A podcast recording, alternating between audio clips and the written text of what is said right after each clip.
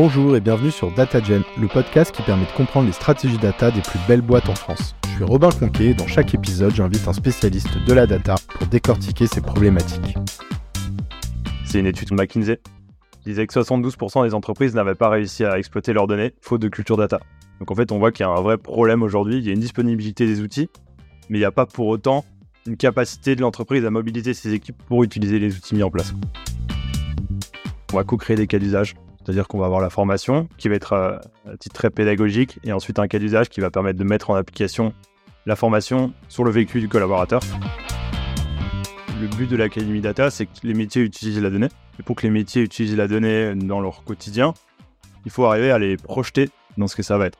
Donc il faut fonctionner par business unit, et ensuite par typologie de métier et par niveau d'utilisation de la data. Ce podcast est rendu possible par DataBird, le bootcamp spécialisé sur la data.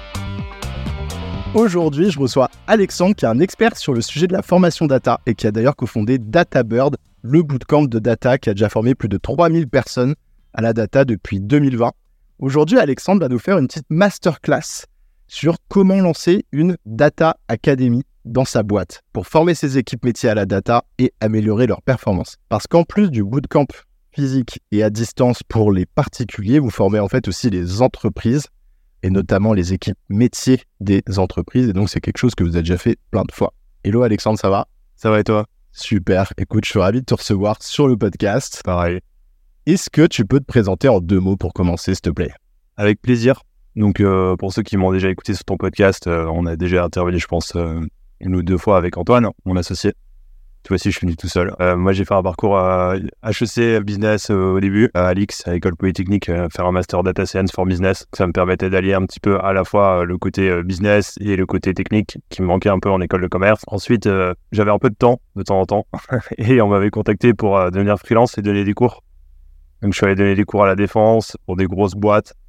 Et je voyais que le format n'était pas toujours adapté et les programmes pas toujours bien conçus pour la population à former. Et du coup, j'ai eu envie de monter mon école. J'avais Antoine euh, qui était avec moi à HEC. On a monté notre école ensemble et on avait envie d'abord de former l'individu pour bien comprendre ce que l'individu avait besoin. Et là, maintenant, on, bah, on a envie de former plutôt des organisations pour avoir aussi euh, plus d'impact que seulement sur l'individu. Aujourd'hui, l'objectif, c'est euh, que tu nous fasses une petite masterclass sur le lancement d'une Data Academy.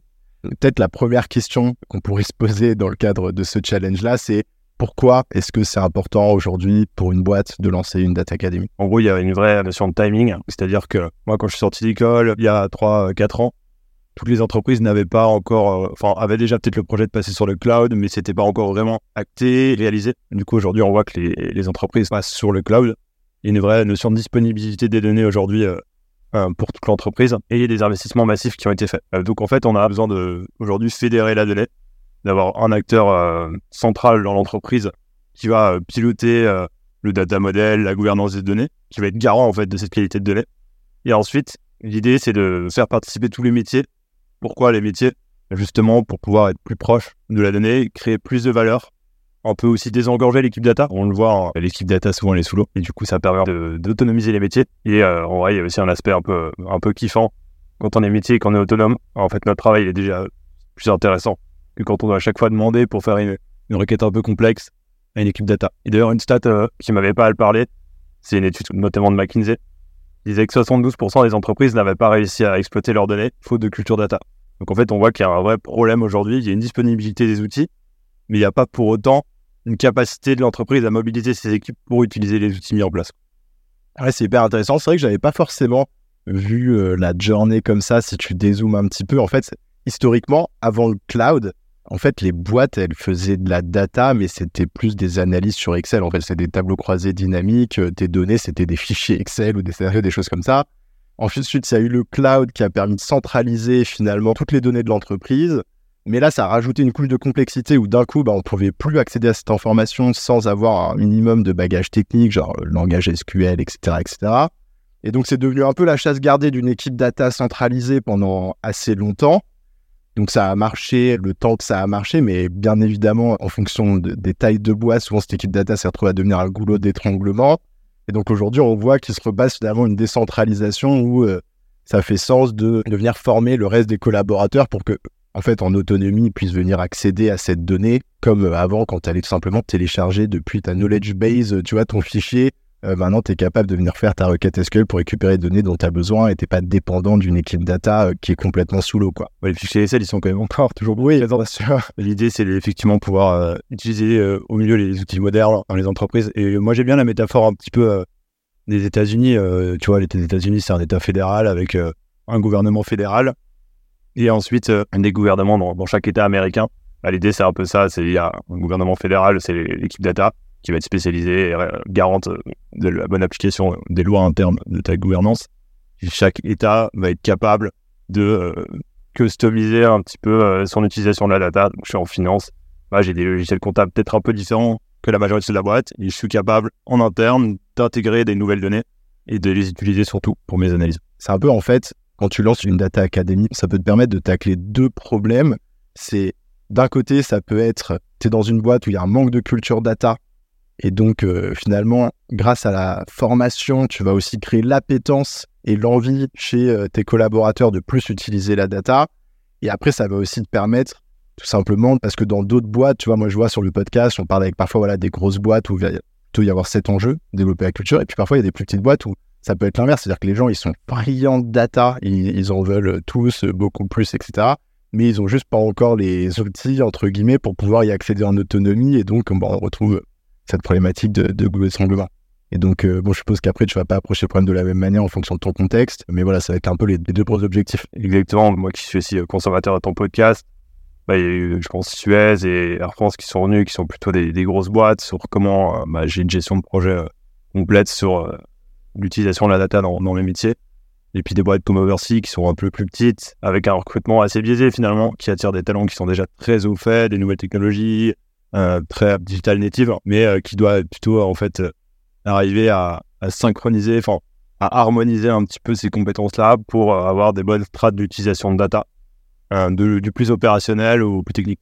Moi, je propose qu'on passe à l'étape suivante, donc il y a peut-être un premier élément lorsque, euh, alors je ne sais pas exactement qui ça va être, mais je suppose que ça va être pas, un directeur data d'une entreprise qui va prendre en main le sujet de OK, maintenant je lance la Data Academy. Peut-être la, la première barrière, ça va être d'aller convaincre le COMEX de l'utilité de ce type d'initiative. Bon, bah, au-delà de formaliser euh, les éléments dont on vient de parler sur un deck pour aller le présenter, comment toi tu recommandes de structurer un peu la, la première approche pour aller convaincre le COMEX? T'as mis le doigt sur quelque chose de super important. Euh, désolé pour le franglais, mais sans executive sponsorship, sans volonté du management de vraiment faire une transition data, c'est impossible. Euh, donc il faut vraiment arriver à, les convaincre. Et comment les convaincre? Il faut créer de la valeur.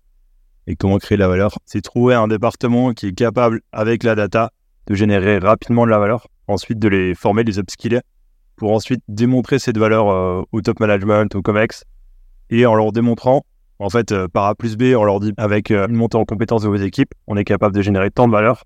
Ah, bah il faut un petit peu industrialiser le process. Quoi. donc tu me prouves par l'exemple. Exactement. C'est une dizaine de personnes en général. Pour moi, c'est ce que je conseillerais de faire. Hein. Une dizaine de personnes qui vont suivre une formation, je dirais, sur une grosse semaine. Ça va pouvoir démontrer de la valeur. Et ensuite, on a un ROI qui est rapide et facile à calculer. Donc avec de l'exemple, comme tu dis. Et moi, je pense à pas mal d'entreprises qui ont pu créer ces data academy grâce à ça. Euh, qui fonctionne assez bien. Euh, je pense notamment à LVMH ou Michelin avec des initiatives individuelles qui ensuite sont orientées au management.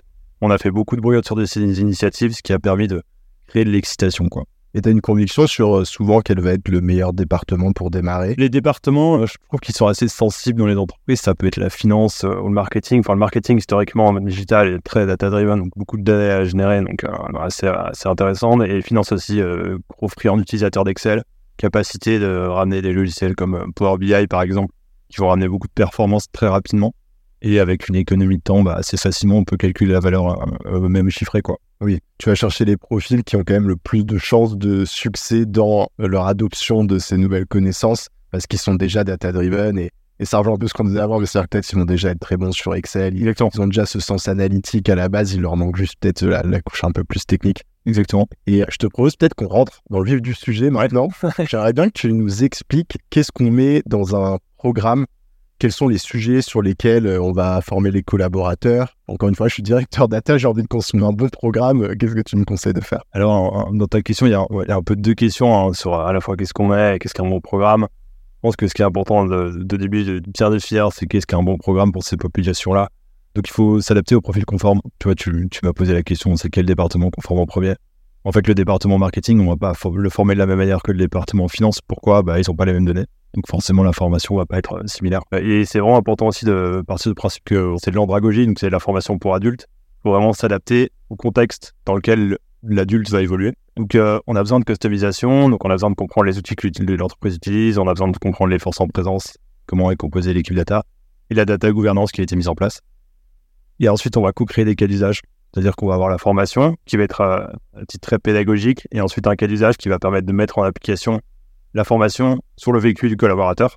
Ça, c'est vraiment super important parce que, en fait, c'est vraiment comment j'arrive à donner du réel à ma formation. Si on prend un exemple, c'est euh, j'apprends Power BI, je fais du Power BI et ensuite, maintenant, bah, si j'ai juste appris Power BI, en fait, euh, comment je l'applique concrètement dans mon travail Je suis en contrôleur de gestion. Bah, en fait, j'ai un, cas sur mes données où je dois faire euh, un dashboard qui peut analyser, soit des chiffres comptables, soit l'état de santé du business, plutôt que faire un reporting trimestriel j'ai un reporting qui est live. Et ça, ça génère beaucoup de valeur. Ça permet en fait de faire une mini-incubation de projet. Et ça, c'est super important. Et ensuite, euh, la pédagogie, c'est aussi de la répétition. Donc, dans le programme, c'est important d'avoir beaucoup de pratiques. Ça, c'est un peu ce qu'on fait en B2C. Et c'est tous les bons préceptes du B2C qui, qui s'infusent un petit peu. Euh, voilà, quand tu dis B2C, tu fais référence au bootcamp, par exemple, que vous avez monté où vous formez des particuliers Là, ouais, j'avais entendu qu'en général, et puis on en a déjà parlé, c'est un peu de théorie le matin, peut-être pendant une heure ou deux, mais sinon, grosso modo, tu passes ta journée à pratiquer et à répéter, et à assimiler les concepts. Donc, ça revient un peu à la question, effectivement, un bon programme, un bon programme, c'est beaucoup de pratique aussi. C'est super important parce que c'est la pédagogie. La pédagogie, c'est de la répétition. Ouais. Donc, c'est beaucoup de pratique, beaucoup de contenu à consommer aussi en asynchrone. Très important. Et c'est là que c'est intéressant, tu vois, peut-être aussi de, l'expérience que vous, vous avez d'avoir formé 3000 personnes et d'avoir vu à un niveau individuel qu'est-ce que ça prend de faire rentrer des concepts, tu vois, chez quelqu'un, parce que finalement, en entreprise, à la fin, le résultat attendu est quand même le même. Alors oui, il y a beaucoup plus de contextualisation, comme je viens de mais le résultat, c'est qu'à la fin, les concepts sont assimilés. Et euh, du coup, je comprends que c'est il y a un gros besoin en customisation, comme je l'ai évoqué, euh, que du coup, on peut pas trop se dire en mode bon, je vais copier-coller ce qu'a fait euh, telle boîte dans une autre boîte. Mais si tu devais quand même nous schématiser comment se déroule un peu un programme comme toi, tu l'as déjà vu, tu vois, avec des boîtes avec lesquelles vous avez bossé, quels sont les grands modules Une fois qu'il y a un peu ce cas d'usage qui a été démontré, la valeur qui est démontrée, ensuite, euh, bah, les grands modules, tu vas avoir des modules d'acculturation, hein, donc compréhension de la data, de ses enjeux, du stack en place dans l'entreprise, la stratégie de l'entreprise. Et ça, en général, euh, nous, ce qu'on conseille, c'est de le faire en trois niveaux. Hein. Formation COMEX, souvent vraiment les gros enjeux de l'entreprise et la stratégie data dans les prochaines années. De manager, comment moi je peux arriver en tant que manager à insuffler une culture data à mes équipes.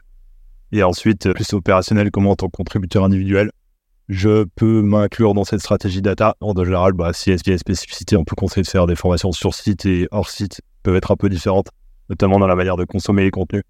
Parfois, du contenu un peu plus court hors site, euh, plus euh, sur mobile, enfin, voilà. Donc ça, c'est la première grosse brique, la culturation, c'est le, socle, en fait. Prendre où on va et pourquoi on le fait. Puis souvent, les, les formations, c'est aussi du tooling. Je parlais beaucoup de Power BI. C'est un outil que beaucoup de boîtes sont en train de mettre en place. Du coup, Power BI, c'est aussi de dire, euh, bah, il faut s'adapter au contexte de l'entreprise. On s'est segmenté euh, l'apprentissage par différents niveaux.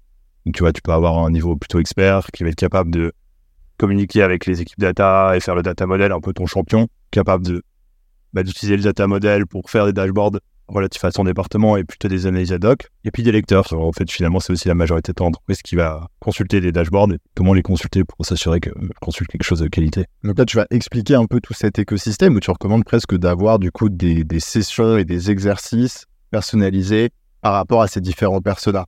exactement. Ah, mais du coup, c'est quand même un taf monstre. En fait, si on fait pas ça, l'Académie Data, elle a beaucoup moins son sens. En fait, le but de l'Académie Data, c'est que les métiers utilisent la donnée pour que les métiers utilisent la donnée dans leur quotidien, il faut arriver à les projeter dans ce que ça va être. Donc il faut fonctionner par business unit, et ensuite par typologie de métier, et par niveau d'utilisation de la data. Super intéressant. Donc, tu m'as dit brique une acculturation. Donc là, c'est un peu plus la strate que fait l'entreprise, les, concepts, l'écosystème data, etc. Deuxième couche, on rentre direct un peu dans le dur avec les outils. Ouais. Et après. Ouais, exactement. Il y a ensuite, euh, tu peux avoir une troisième brique sur former vraiment les champions par département, qui vont être aussi vecteurs de communication de ces cultures et continuer à dynamiser ces équipes. En fait, il faut vraiment casser les silos entre la tour d'ivoire data, qui communique pas avec les équipes, et euh, les équipes qui euh, sont pas capables de communiquer avec elles et, qui se sentent frustrées dans leurs analyses parce qu'elles sont, sont, pas capables de les faire. Donc là, c'est quoi? C'est ceux qui vont être, qui vont avoir une grosse appétence ou qui vont être meilleurs pendant la formation et qui vont découvrir. Donc là, faut être un peu aux aguets d'essayer de commencer à créer un peu cette communauté de champions. Exactement. Et c'est spécifiquement encore sur les outils Ouais. que là, vous allez les former même peut-être une step plus loin. Ouais, c'est une un peu plus, c'est plus agnostique que sur les outils. On va commencer par du SQL. Ensuite, euh, inclure un petit peu aussi des préceptes de data model. Si l'entreprise est familière avec DBT, pourquoi pas mettre un peu de DBT. Ensuite, aller peut-être un peu sur Python pour faire des cloud functions. Ou être encore un peu plus loin si c'est Data IQ pour inclure Data IQ dans, dans les métiers. En fait, on va rentrer dans la technique et ça, ça va être super important pour euh, autonomiser aussi les équipes métiers dans leur capacité à, aller loin et en profondeur dans les analyses. Du coup, il y aura moins de volume, mais des formations plus, complètes. Et du coup, tu vois, sur les durées, ça peut, ça peut être intéressant pour les auditeurs. La culturation, tu vois, ça va en général une ou deux journées. C'est des formations qui sont plus rapides, où on va avoir plutôt une stratégie soit d'événementiel, soit de conférences, qui va un peu créer cette communauté data. Voilà, on est tous ensemble dans le même bateau, on le fait? Et maintenant, on explique. Les outils, ça peut aller jusqu'à une grosse semaine. Mais globalement, c'est des choses qui sont plutôt bien faites, avec une interface utilisateur assez facile à utiliser. C'est ça qu'on commence par les outils. Parce que les personnes vont toujours privilégier un outil euh, facile à utiliser plutôt que du SQL, un peu barbare pour un, pour un profil métier. Et ensuite, pour les champions, euh, ça peut aller euh, jusque 2-3 semaines. Et chaque fois, en fait, ce qu'on va faire, donc la culturation, c'est ce que je disais, c'est une conférence événementielle. Et ensuite, les deux autres, on va plutôt fonctionner par promotion. Tu vois, une dizaine de personnes, comme ça, les gens peuvent, échanger, poser leurs questions, qu'il y a un peu plus de technicité avoir. Alors attends, du coup, je récap pour qu'on ait bien les trois, les trois phases en tête. Donc c'est phase 1, tu l'as dit, la culturation. Phase 2, c'est plutôt la couche outils, et où là, ça va être euh, pour tout le monde. Et phase 3, là, en revanche, on va prendre que les champions, ceux qui ont une appétence un peu plus forte ou qui ont envie d'investir sur la data. Et là, on va rentrer dans des sujets plus techniques. C'est peut-être, on va commencer à coder en SQL, donc c'est quand même voilà, une step un peu plus loin. Mais comme tu le dis, c'est encore une fois, c'est customisable. Donc, euh, enfin, ça doit être customisé même. Et donc, en fonction de l'entreprise, on va aller rajouter les outils et des éléments. euh, Peut-être on va rentrer dans les modèles, etc. de données. Donc, euh, ok, super intéressant. Et donc, peut-être si je dézoome une seconde, parce que je me rends compte qu'il y a pas mal de taf. Et genre, si tu nous passes un peu les grandes phases, donc il y a finalement le proof of concept du début, enfin le, test un peu qui va nous permettre de convaincre le COMEX. Ça, c'est phase 1. Ensuite, il y a cette deuxième phase qui est la formation complète. En tout, combien de temps ça prend euh, pour une boîte? Et encore une fois, je pense que ça va dépendre de l'ambition, mais tu vois, un peu pour qu'on ait une, timeline un peu type, une roadmap un peu type en tête. Déjà, rien que pour faire un, un POC, on a besoin de 1 à 2 mois. Parce qu'on a besoin de ce diagnostic data et cette création de cas d'usage. En fait, euh, sans cas d'usage, il n'y a pas de valeur générée. Après, tu fonctionnes par, plutôt par business unit. Ça dépend forcément de la taille de ta business unit. Mais je dirais, ça peut prendre 4-5 mois selon ce qu'on va faire. Enfin, je veux dire du bout en bout. hein. C'est-à-dire que quand je dis 4-5 mois, c'est Il y a le temps de la création de la formation. Exactement. Bah, nous, on arrive, on s'assure que les profils aillent sur la bonne formation. Ça, c'est essentiel. Donc, on fait une cartographie des compétences et on dit, OK, bah voilà, euh, vu qu'il y a quand même beaucoup de complexité à la fois dans la culturation, à la fois dans les outils, à la fois dans les champions, bah, il faut que l'entreprise ait une très bonne connaissance des forces en présence. Parce qu'une formation avec la mauvaise personne sur la mauvaise formation, bah, ça n'a aucun, aucun intérêt. Une cartographie des compétences. Ensuite, contextualisation. J'adore le répéter, mais c'est super important. Création de nouveaux cas d'usage pour cette BU spécifiquement et par niveau. Et ensuite, tu as les formations, euh, l'apprentissage en tant que tel. Ça peut aller d'une demi-journée à un mois. Ça, c'est quand, quand on parle formation, c'est vraiment ça, la formation. Le reste, c'est vraiment la gestion de projet et qui fait que ça a de l'intérêt parce que euh, bah, c'est super important de contextualiser et d'avoir une vraie gestion de projet. Et le dernier temps, c'est le plus long, mais c'est la phase d'assimilation des compétences. C'est, bah, moi, je le voyais hein, quand j'avais des formations en B2B, euh, j'arrivais, là deux jours, je repartais, et en fait, euh, les collaborateurs, euh, ouais, ils savaient pas pourquoi ils, avaient fait cette formation, ils savaient pas comment l'appliquer. Donc nous, on a des phases d'assimilation qui vont durer euh, plus ou moins trois mois. Pendant trois mois, on va avoir ce qu'on appelle les touch points. On va dire, OK, bah, à distance, on se réunit. Comment vous avez utilisé euh, les logiciels que vous avez appris? À quelle fréquence? En quel contexte? Quelle valeur ça vous a généré? Et quelles questions vous avez? Et ça, c'est vraiment aussi essentiel d'avoir ces phases. Et ensuite, à la fin, bilan, itération, bilan en valeur générée pour l'entreprise. Donc, euh, est-ce qu'on arrive à la chiffrer? Le NPS et euh, les compétences apprises. Et itération, bah, comment on fait pour toujours s'améliorer, puisqu'on peut toujours s'améliorer. Et je voulais revenir une seconde parce qu'on a évoqué un petit peu le format, mais de manière très superficielle. Et je me dis, c'est pas forcément évident dans un certain nombre de boîtes, notamment des grosses boîtes, où tu vas avoir euh, une partie des collaborateurs qui sont très très loin de ces sujets et qui sont pas forcément appétents à la tech. Ça va pas être évident de les former. Et donc, d'un point de vue pragmatique en termes de format, qu'est-ce qui marche le mieux? À quoi ça ressemble? Est-ce que vous avez réussi à recréer un peu ce qu'on trouve en bootcamp, justement, cette association entre du physique, la théorie de la pratique, mais aussi des exercices à faire? Enfin, est-ce que tu peux nous prendre par la main et nous dire à quoi, ressemble un petit peu une semaine type, tu vois? Bien sûr, et tu l'as dit au début de ta question, hein, former des gens qui sont pas toujours très euh, euh, digital native ou euh, en même des compétences, c'est pas facile. ça, c'est sûr. mais c'est justement aussi ce qui est super intéressant intellectuellement parlant. Donc le but, ça va être de créer encore une fois la valeur rapidement. Et ce qui fonctionne bien, c'est d'avoir quand même un temps de formation qui est relativement court donc, euh, un peu en mode bootcamp, tu vois, tu essaies de banaliser euh, maximum deux jours dans une semaine, parce qu'après, c'est compliqué. Et euh, les collaborateurs ne font que ça. On coupe les emails, on coupe Teams, on coupe Slack, on fait que ça pendant une semaine selon la durée de la formation, mais ça peut être, tu vois, deux semaines, deux jours par semaine, ça fait quatre jours. Tu as déjà des beaux résultats. Et ensuite, tu as ces, ces, côtés touchpoint et contenu en asynchrone à consommer, ou sur le temps long, tu vas être capable, tu vois, temps on conseille des podcasts d'attaché aussi, euh, tu vois, sur un moderne data stack euh, ou un cas d'usage qui euh, permet de contextualiser vraiment l'environnement data.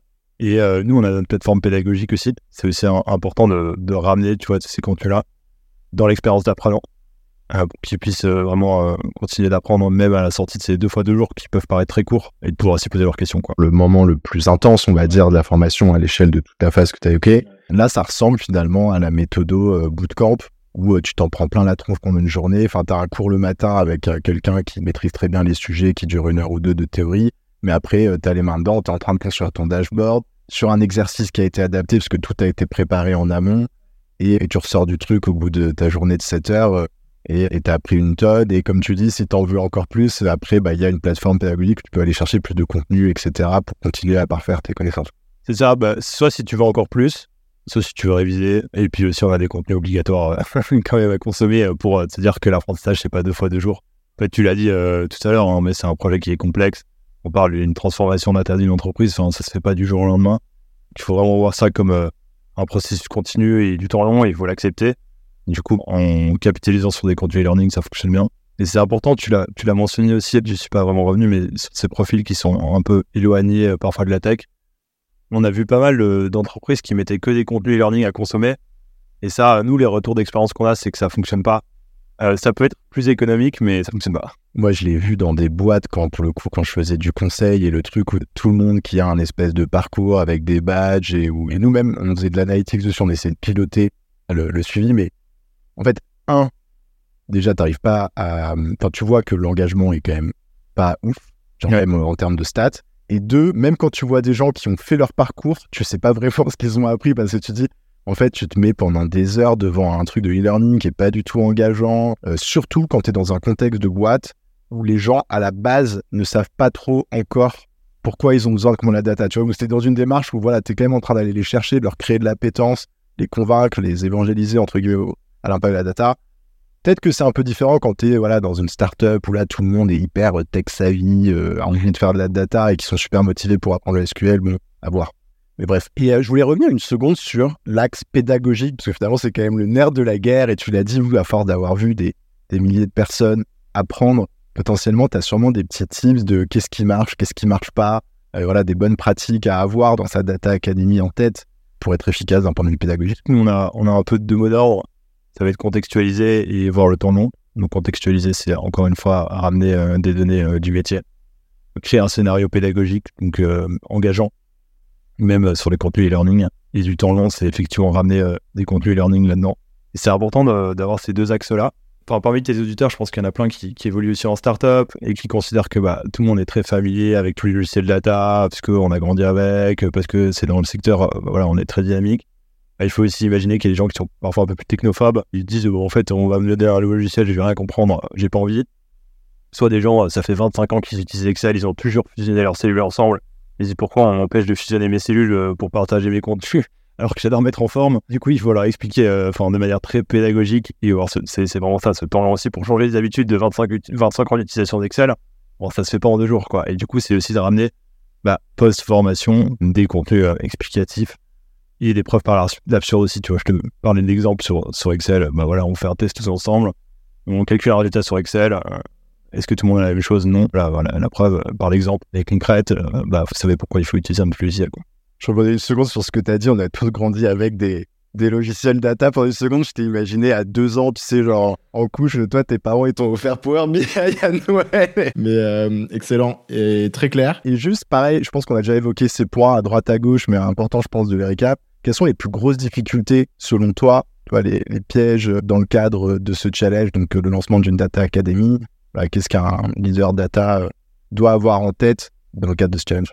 Ouais, tu, l'as dit au tout début, hein, c'est l'executive sponsorship, c'est avoir le management à bord, insuffler un peu cette approche de OK, c'est là où on veut aller, c'est là où est la stratégie, c'est là où on va tous aller. Ensuite, euh, un deuxième euh, un peu piège qu'on peut rencontrer, c'est la mauvaise personne sur la mauvaise formation. Et ça, il faut absolument éviter. Et c'est pour ça qu'on a ces tests de positionnement en amont, qu'ensuite euh, on a ces cas d'usage qui permettent de rendre la, la formation contextualisable et de pouvoir l'appliquer à la fin. Aussi, si je forme tout le monde sur un outil spécifique, et qu'à la fin de la formation, ils n'y auront pas accès. C'est dommage, mais ça peut arriver aussi dans un second temps. Mais je veux dire, c'est d'avoir ça prévu en amont. Ok, super clair. A un autre sujet euh, qui buzz beaucoup en ce moment, et donc euh, c'est intéressant d'avoir ton avis là-dessus, c'est les IA génératives. Du coup, je me demande un peu euh, comment vous, parce que bon, entre la data et les IA génératives, il y a clairement un énorme lien, mais c'est vrai que c'est un sujet qui est presque en train de devenir un sujet à part entière. Et, et donc, vous, est-ce que c'est un sujet que vous conseillez absolument d'intégrer dans la formation? Ou est-ce que finalement, pour euh, le besoin dont on est en train de parler, à savoir euh, des équipes euh, métiers qui utilisent la data, c'est pas non plus game changer et bon peut-être vous le mettez un peu dans la partie acculturation mais c'est une bonne question moi je suis convaincu qu'il y a comme beaucoup de gens d'ailleurs. Ça a beaucoup de vertus hein, donc c'est sûr qu'on le met dans nos formations. Mais on est aussi convaincu un peu du no bullshit c'est-à-dire que enfin c'est pour mettre l'IA générative et commencer à en faire toute une tartine mais derrière ne pas contextualiser ou ne pas avoir des applications concrètes on va pas le mettre. Donc en fait, l'idée, comme tu l'as dit, c'est l'inclure au début dans la culturation. voilà, c'est quoi les grandes tendances dans l'IA générative, les grands cas d'usage? Qu'est-ce que l'industrie a réussi à faire? Par exemple, si tu travailles dans bah, l'aéronautique, bah, qu'est-ce que dans l'aéronautique on est capable de faire avec l'IA générative? Par BU ensuite, et ensuite euh, commencer à co-construire ensemble des cas d'usage sur de l'IA générative. Mais sans rentrer non plus dans la technicité, vais mettre en place un, modèle, enfin, un LangChain euh, pour un profil euh, qui est contrôleur de gestion. Ça n'a pas de sens sans l'avoir formé avant sur les, sur bases. Quoi. Oui, mais donc, ok, pourquoi pas avoir euh, dans les modules des petits exercices qui commencent à toucher aussi, à évangéliser sur euh, ces sujets-là. Et puis, ça peut être aussi une stratégie presque marketing de la Data Academy pour créer de l'adoption, parce que c'est peut-être des sujets euh, sur lesquels, tu vois, des équipes métiers vont être plus sensibles, tout simplement parce que tout le monde en parle tous les jours sur LinkedIn et que, tu vois, c'est un peu plus sexy actuellement que, que la data. Et du coup, on en a parlé un petit peu au début, vous avez lancé euh, il y a un moment une offre justement pour accompagner les entreprises dans le lancement de Data Academy. Euh, tu peux nous expliquer un peu la genèse? Avec plaisir. Comme je te le disais, euh, on a commencé plutôt par des B2C pour vraiment comprendre l'individu, qui est aussi la base du finalement des collaborateurs. Maintenant, l'idée, c'est de former les organisations et comment on est passé un peu l'un à l'autre on s'est rendu compte qu'il y avait déjà beaucoup d'alumni qui allaient dans les équipes métiers, qui étaient un peu les data champions des équipes métiers, sans forcément aller dans, tu vois, un peu la tournure data, euh, data analyst. Puis des exemples comme euh, Charlie ou Stéphanie, euh, si nous écoutent, ils qui sont allés aussi vraiment dynamiser, tu vois, certains départements en disant, ben voilà, en fait, on a des vrais besoins aujourd'hui de formation et de montée en compétences et de création de cette data academy. Donc, faut pas avoir peur non plus data academy. Là, je parle du projet le plus complexe pour qu'on ait vraiment tout, toute la globalité ça peut être des projets aussi plus simples parce que moins de collaborateurs, moins de BU à former et eux qui nous ont monté qu'il y avait en fait des besoins et qu'ils avaient les outils mais pas toujours la capacité et la culture. Et donc c'est comme ça un peu qu'on est arrivé au B2B et toute la méthode euh, dont on a parlé euh, Robin tout à l'heure, c'est vraiment la méthode qu'on a développée, c'est un peu de...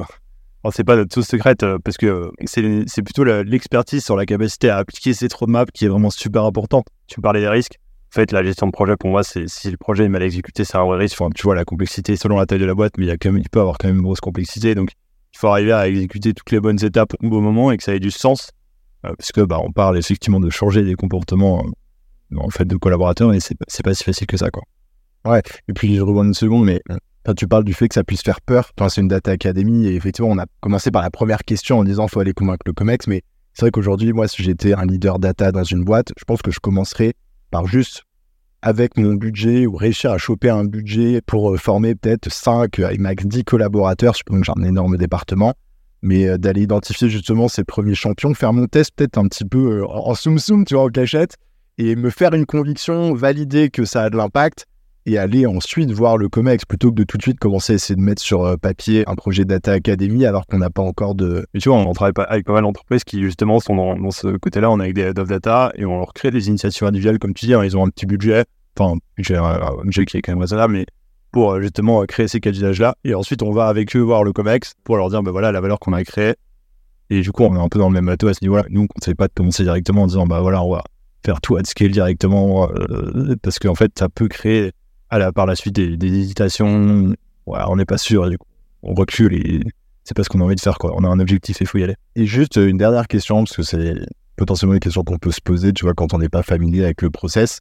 Une boîte comme DataBird, aujourd'hui, si justement un département a envie de lancer euh, ce type de projet, ou c'est all inclusive, c'est-à-dire que vous arrivez avec euh, justement bon, la méthode que je viens d'évoquer, mais vous avez aussi les formateurs, les compétences pour co-créer ces use cases avec la boîte. Vous avez après les assets euh, digitaux dont tu parlais, notamment un peu en e-learning. C'est all inclusive ou est-ce que vous devez travailler avec d'autres acteurs? Non, non, c'est all inclusive. C'est la gestion de projet, c'est euh, les formateurs, donc les sessions de formation, les fameux touchpoints à la suite de la formation pour continuer d'apprendre, les fameux contenus asynchrones en e-learning pour revoir, pour continuer d'approfondir, les fameux bilans, les fameux mappings de compétences. Enfin, c'est un peu all inclusive.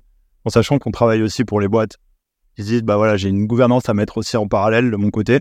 Bah, nous, on travaille aussi avec des partenaires, euh, conseil, euh, qui vont aussi en parallèle travailler sur vraiment l'implémentation de cette gouvernance pour être sûr que, que les projets euh, voient correctement le jour. Écoute, Alexandre, on arrive sur la fin de cet échange. Merci beaucoup, en tout cas, pour, pour cette masterclass. C'est j'ai appris plein de choses. Et juste si un membre de l'audience souhaite te contacter pour parler un peu Data Academy, il y a peut-être des, des, passionnés de Data Academy dans l'audience.